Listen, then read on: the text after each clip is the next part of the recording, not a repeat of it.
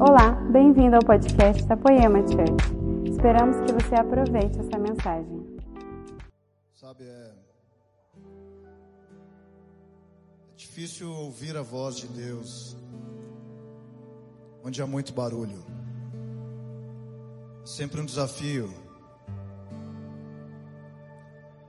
Ouvir a voz de Deus onde há tanto tanto ruído, tanto barulho e o barulho nem sempre é o barulho do instrumento ou o barulho da música que está nos conduzindo, que a gente é liderado às ondas da presença de Deus.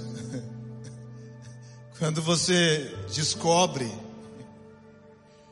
quando você descobre que momentos assim como esse, onde esse time está nos liderando para um lugar mais alto, um lugar onde Jesus tem prazer de estar. Porque nesse lugar Jesus é cativado. Nesse lugar é o lugar onde a gente atrai Ele. É um lugar onde Jesus é convidado. O rei, quando ele entra, ele tem um protocolo para entrada. Ele entra numa sala, ele é acompanhado pelos seus, e existem protocolos de honra, protocolos de dignidade, protocolos de louvor, de prestar contas do coração para esse rei, assim é o nosso rei. Jesus.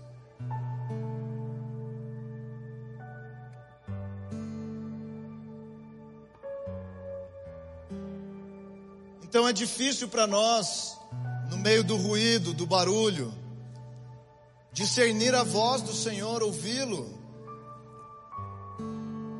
Os ruídos das nossas vidas são a falta de fé, de esperança, as frustrações, os obstáculos, aquilo que nos aflige, que tenta nos oprimir, nos colocar para baixo, essas coisas fazem muito barulho na nossa vida.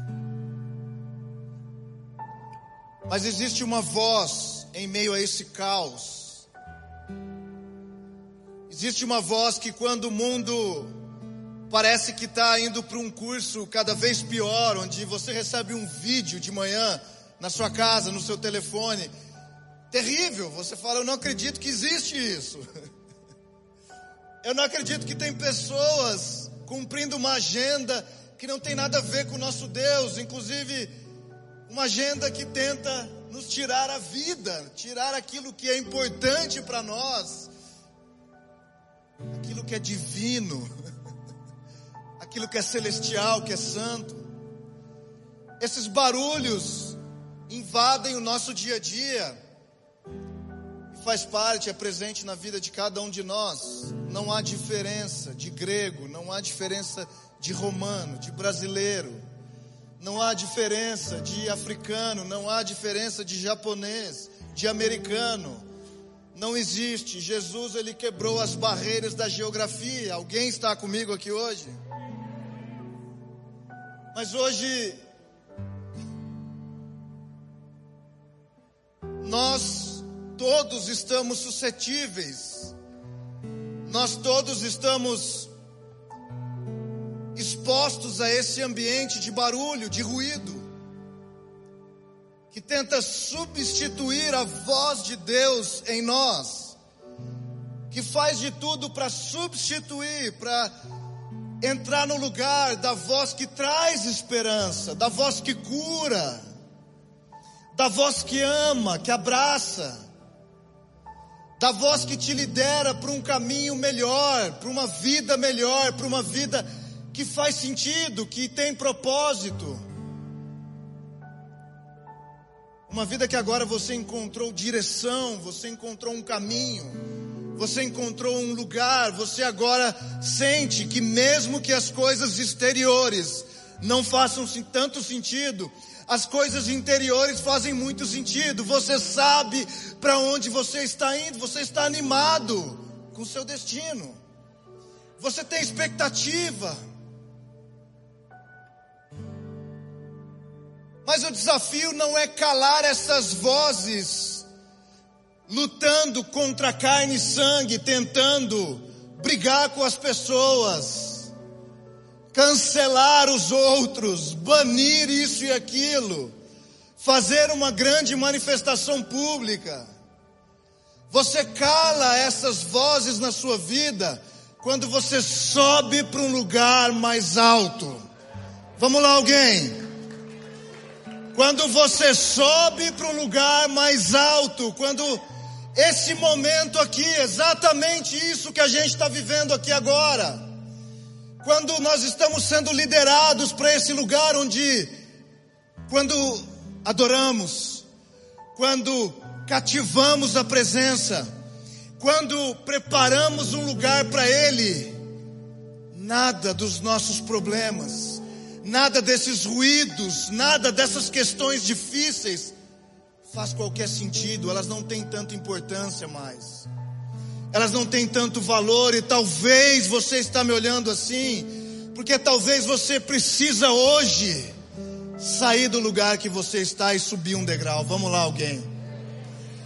Nós precisamos, não existe nenhum ser humano nessa terra, nenhum homem feito de carne e osso, nenhuma mulher que chegou no lugar mais alto que há em Cristo Jesus. Ninguém.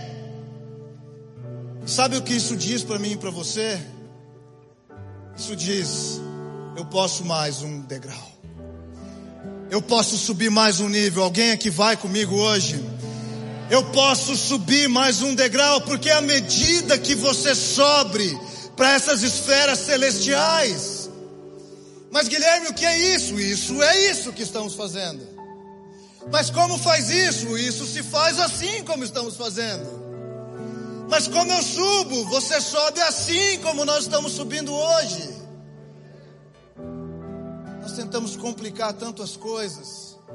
Tentamos criar, tentamos criar tantas estratégias, tantos passos, tantas matemáticas no reino de Deus e esquecemos de apenas cativar a presença do Rei. Preparar um lugar para Ele, preparar um lugar que Ele se sente bem, Ele se sente adorado, onde Ele pode vir e responder então. Meus amigos, eu preciso dizer isso para você, porque nós somos a igreja, nós precisamos mudar radicalmente como nós fazemos igreja radicalmente. Isso não diz respeito à vida da liderança dessa casa, diz respeito a você, diz respeito a cada um de nós. Você atrai o que você deseja. Você atrai o que você anseia. Você atrai o que você deseja. A pergunta que eu quero te fazer nessa noite é: o que é que você tem desejado? Quem você tem desejado? O que é que você deseja? Quem você deseja? Tiago, no capítulo 1, no verso 13, diz: Quando alguém for tentado, não diga, eu fui tentado por Deus. Não diga isso. Pois Deus não pode ser tentado pelo mal, e Ele não tenta ninguém, mas cada um é tentado pelo seu próprio mau desejo, ou em algumas versões, pela sua própria cobiça. A cobiça, ela é como uma armadilha. A cobiça, ela é algo que nessa versão traduzido como mau desejo, porque a cobiça é ultrapassar os limites do que Deus te deu e está fazendo agora na sua vida.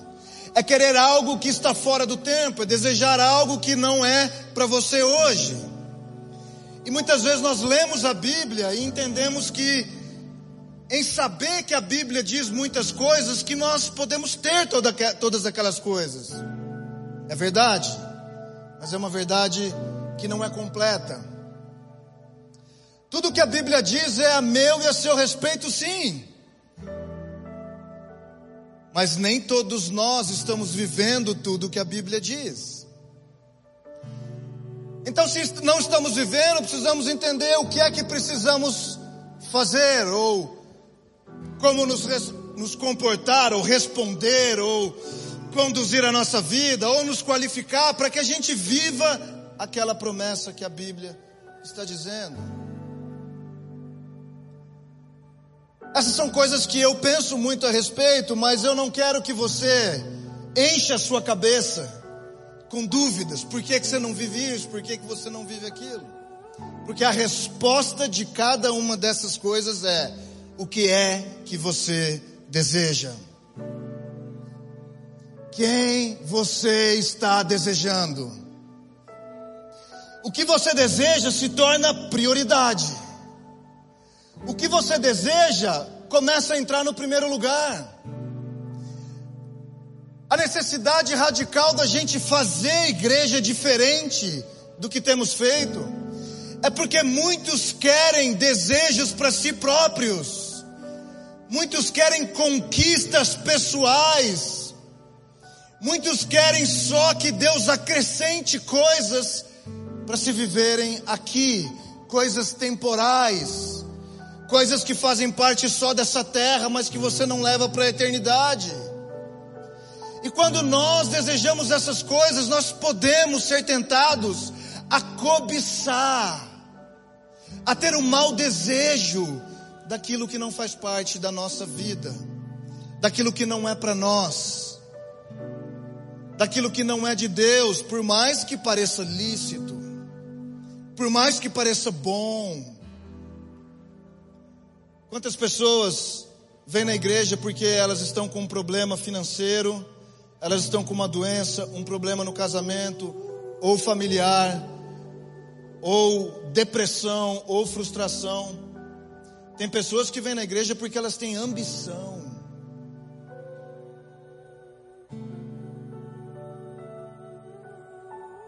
E nós não podemos dirigir o seu olhar para um Deus que te dá essas coisas, apesar dele dar cada uma dessas coisas, ele é um bom pai. Mas nós precisamos dirigir o seu olhar hoje, meu amigo.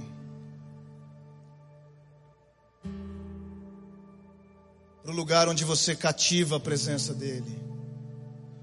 Um lugar onde você prepara na sua vida um espaço para ele.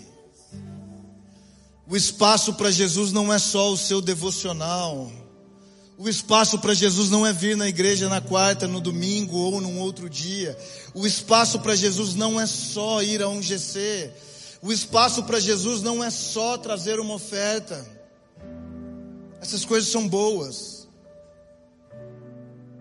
Mas um espaço para Jesus é tudo ou nada.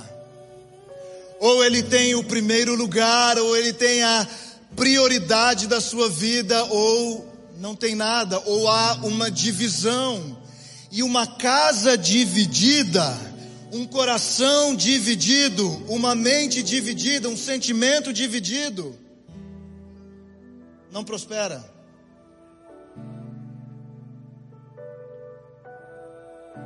Não há divisão na casa de Deus. E a pergunta que eu te faço é: onde está a casa de Deus? Será que alguém pode me responder hoje? Onde está a casa de Deus? Você é a casa de Deus. Você é a casa de Deus. Você é o templo. Você é o lugar da habitação dele. Você é o lugar onde o culto acontece. É por isso que eu disse que é de dentro para fora. Esse é o lugar onde as pedras vivas edificam a casa de Deus. O templo é feito por pedras vivas. O templo somos nós. Uma casa dividida não prospera, uma casa dividida não avança. pergunta que eu te faço é: qual é a divisão que há no seu coração hoje? Que está dividindo o Senhor da sua vida? O que ainda é tão importante para você que você não conseguiu entregar para Jesus? O que ainda é tão fundamental na sua vida, talvez raízes passadas, antigas, difíceis de serem desconstruídas? Uma das maiores, um dos maiores desafios que eu vejo na vida dos meus irmãos, na igreja, na minha vida, na vida de pessoas ao redor, não é tanto a vontade de pecar, o prazer de ficar separado de Deus, mas fortalezas. Fortaleza, 2 Coríntios no capítulo 10, Paulo disse: as armas da nossa milícia não são carnais para destruir essas fortalezas, eu quero destruí-las. Fortaleza é como um castelo forte, construído, isso é o sentido original dessa palavra, como um muro alto que impede qualquer ofensiva de entrar para dentro. Então é como se coisas que são construídas ao longo de uma vida toda em nós, pensamentos, comportamentos, maneira de fazer as coisas, maneira de enxergar a nossa fé, maneira de nos comportar com o Senhor. Essas coisas constroem um muro tão alto e tão forte que impedem o próprio Deus de entrar na sua vida com uma renovação de entendimento, que vai fazer você subir para um nível mais alto. E nesse nível mais alto, o ruído abaixa. Vamos lá. Nesse nível mais alto, o ruído fica mais baixo. O nosso alvo é calar os ruídos que tentam contra a nossa vida. Mas para isso, meu amigo, você vai precisar dizer como Moisés disse em Êxodo no capítulo 33, no verso 18: Senhor, eu já fui filho da filha de Faraó. Senhor, eu já morei no deserto como um Zé Ninguém. Mas eu quero dizer uma coisa, hoje estou aqui liderando esses milhares e um bocado de milhão de gente no deserto. Mas não tem nada para mim nessa terra. Senhor, eu não quero nada que o Senhor pode me dar aqui, apesar de eu ter relevância, de eu ter importância, de eu estar suprido. Quando fomos construir o tabernáculo, precisei pedir para o povo parar de trazer as ofertas, porque já tinha muito mais do que a gente precisava. Senhor, nós já temos tudo. Eu não quero mais nada disso. Eu tenho problema com o povo que eu estou lidando aqui nesse deserto. Eles reclamam, eles querem voltar para o Egito, eles são complicados. Eu me canso muitas vezes, eu fico frustrado. Mas, Senhor, mostra-me a tua glória. Mostra-me a tua glória, Senhor. Deixa eu ver a tua glória. Eu não quero te pedir mais nada que seja acrescentado, eu quero ver a tua glória, Senhor. Eu quero ver a beleza da tua majestade, eu quero te ver face a face. Sabe por que, que muitos de nós vivem muitos problemas ainda? Porque nós não estamos pedindo para ver a glória dEle. Meu amigo, você pode jejuar para muitas situações. Você pode orar por horas. Você pode orar em línguas por horas. Você pode fazer campanhas e campanhas e campanhas. Tem coisas que só vão mudar na sua vida com a glória. Com a glória. Não é a sua oração. Não é a sua intercessão não é o seu conhecimento. Tem coisas que só a glória toca, que só a glória resolve, que só a glória transforma, que só a glória cura, que só a glória te passa para outro lado. Ele disse: Moisés, eu vou enviar um anjo, ele vai acompanhar vocês. Ele disse: Não. Se o Senhor não for, eu não quero. Se a tua glória não for, não tem nada para mim. Se não for do seu jeito, eu não quero, Jesus. Se o Senhor não tiver na parada, eu não quero estar. Se o meu barco não contém Jesus, eu pulo fora. Pode ser próspero, pode ser bonito, pode ser famoso, pode ser rico, mas se não tem Jesus, nós estamos fora. Nós queremos a glória.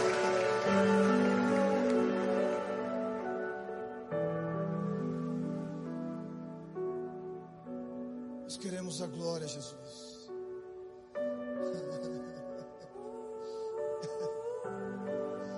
Glória faz seus problemas ficarem pequenininhos. Sabe, a glória faz Golias ser um uma pedrinha no estilingue de Davi. É isso que a glória faz. A glória faz o sol parar, a glória faz o mar se abrir. Glória faz os anjos virem.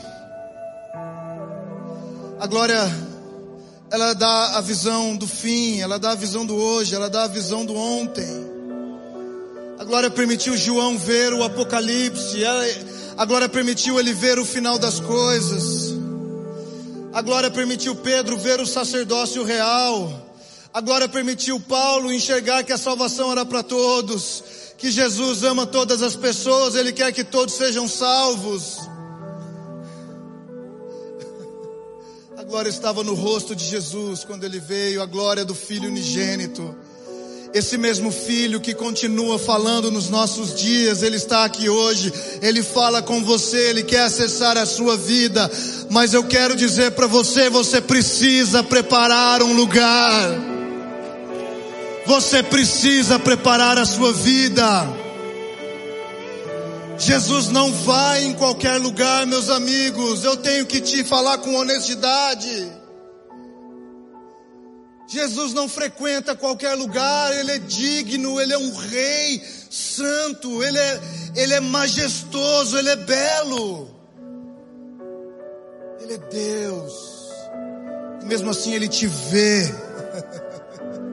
Mesmo assim ele nos vê individualmente.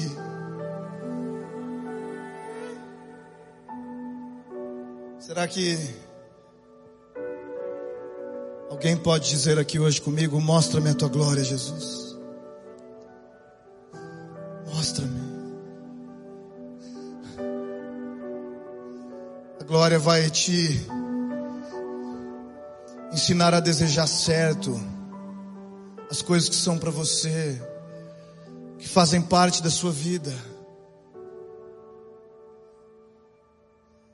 Não há nada para nós fora da glória. Quando nós falamos glória, muitas pessoas não entendem o que significa glória, mas o que, que é essa glória? O que que a glória é a abundância de Deus. A glória é a reputação de Deus. É a dignidade dele. A glória são as riquezas de Deus. A glória de Deus sustenta a presença dele, a natureza dele, quem ele é.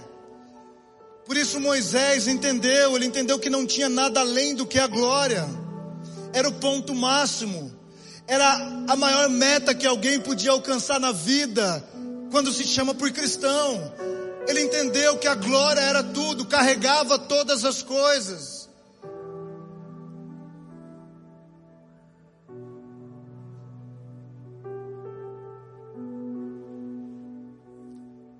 Agora, Ele preparou um lugar para a glória de Deus, Ele preparou um lugar para o Senhor.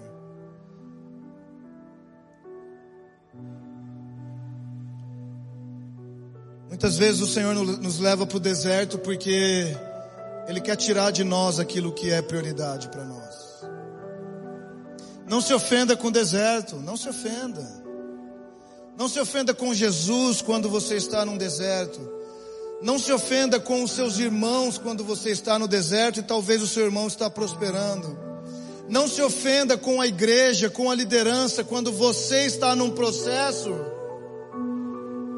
Porque é esse lugar no deserto que produzem Moisés, produzem Elias, produzem Davis, é nesse lugar no deserto, não há nada confortável que produz grandes homens e mulheres de Deus. Não há nada no conforto, não há nada nos prazeres do Egito. É tão forte o que o escritor de Hebreus fala a respeito de Moisés, que pela fé, no capítulo 11 de Hebreus, no verso 24, ele recusou ser chamado filho da filha de Faraó. E ele diz ainda no verso 26, porque ele contemplava, né, por amor de Cristo. Agora, Moisés tinha a revelação do Cristo para o escritor de Hebreus. Por amor de Cristo, considerou sua desonra, que desonra, de perder tudo, de perder a reputação de ser filho da filha de Faraó, de perder o conforto, as riquezas, aquilo que a maioria esmagadora de cristãos buscam, e eu sei que esses não são você. Eu tenho convicção que você é diferente, meu amigo. Eu tenho fé, eu libero essa palavra de fé, que você não faz parte dessa estatística. Que nós não seremos estatística, nós não seremos um número.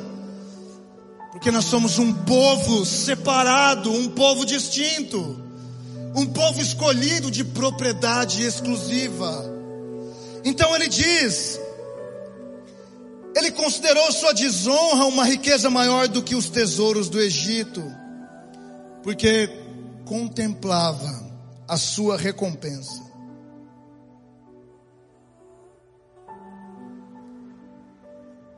Contemplava a sua recompensa. Contemplava o seu prêmio, o seu galardão. Ah, eu quero o meu, Jesus.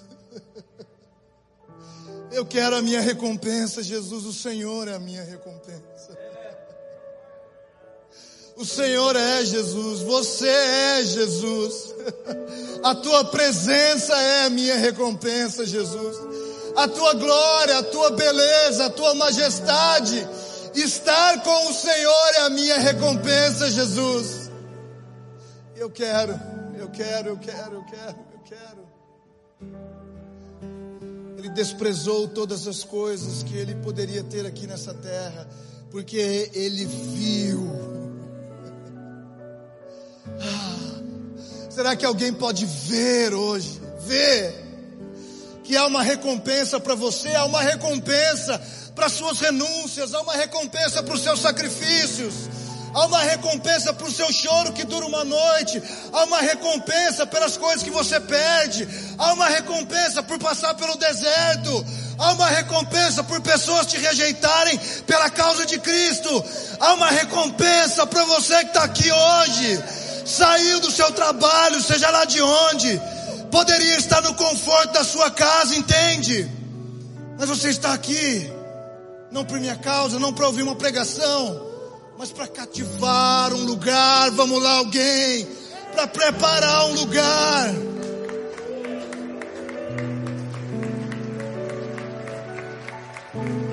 Para construir um lugar na sua vida que Jesus se sente honrado de estar, tem alegria para visitar.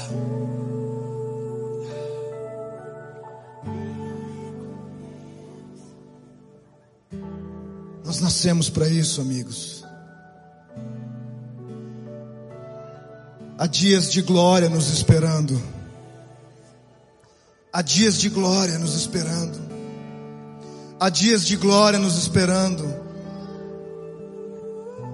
Há dias de glória nos esperando. Há dias de glória. Sabe de onde a glória vai vir? Como as águas cobrem o mar, Deus nos promete que Ele cobrirá a terra com o conhecimento da Sua glória. Sabe onde a glória vai vir? Sabe onde ela vai aparecer? Sabe onde os dias de glória virão? Aqui. Aponta para você e diga aqui. Tenha fé comigo aqui. A glória ela vem aqui. Os dias de glória virão aqui. É em nós. É dentro de nós. É aqui que a glória virá. Por isso é aqui que eu preparo um lugar para Ele.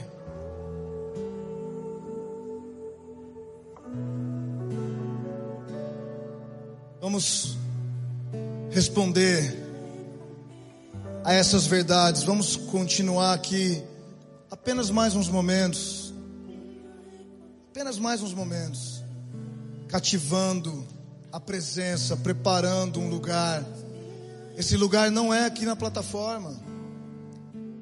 Aqui nós somos um, dois, três, quatro, cinco lugares.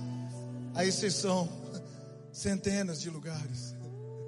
Então não é aqui que acontece, não é aqui que a gente prepara a glória, não é aqui que a gente prepara a casa para a glória, é aí onde você está. Vamos fazer isso juntos? Essa foi uma mensagem da Poema Church. Para você ficar por dentro de tudo que está rolando, siga nossos perfis nas redes sociais.